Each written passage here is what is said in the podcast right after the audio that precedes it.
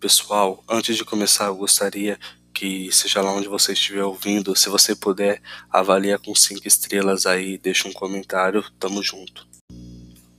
E aí, pessoal, Leonardo aqui para mais uma postagem do blog e como com toda essa coisa de pandemia e home office, eu quero falar um pouco sobre desafios de um programador home office. Claro que eu sou estagiário, eu tenho muita coisa a aprender e tenho muitos desafios pela frente e muitas superações, eu acredito. E, mas eu gostaria de deixar o meu ponto de vista aqui, algumas coisas que eu estou vendo, estou enxergando, trabalhando como home office, estagiando. É, nem tudo é 100% bom, eu estou amando home office, já queria deixar isso claro. Home office é muito legal, é, tem muita coisa bacana. Eu posso ainda fazer um, um, uma postagem sobre os benefícios de se trabalhar em home office na programação. Mas ser programador home office tem seus desafios também. Tem vários desafios que eu venho passando.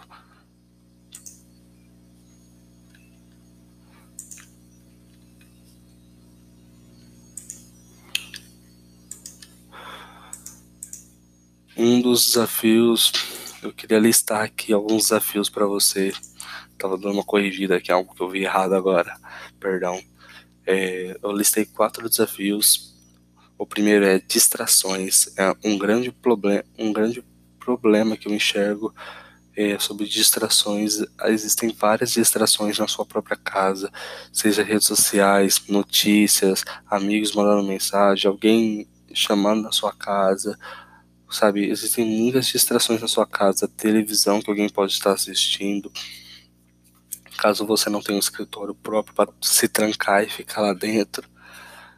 Um outro problema, caso você não tenha um escritório, isso é muito é, evidente, é o barulho. É, se você mora com outras pessoas, o barulho pode te atrapalhar muito.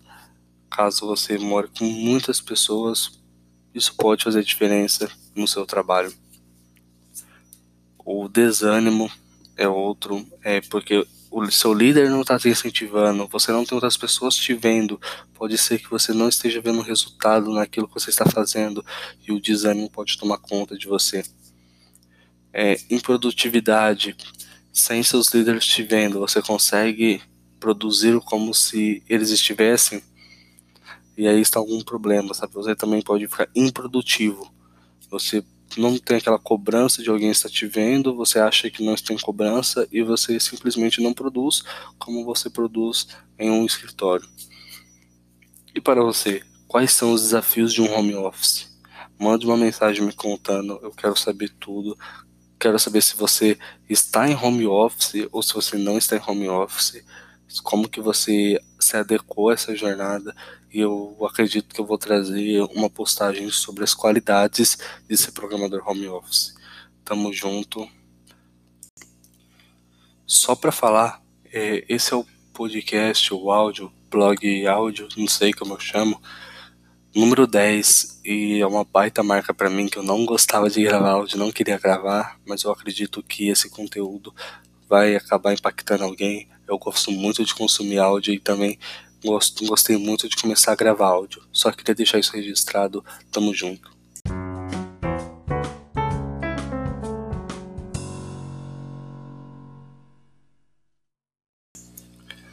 Esse foi mais uma postagem do blog. Se você curtiu, não esquece de deixar aquela avaliação de 5 estrelas, se você puder, e um comentário. Tamo junto.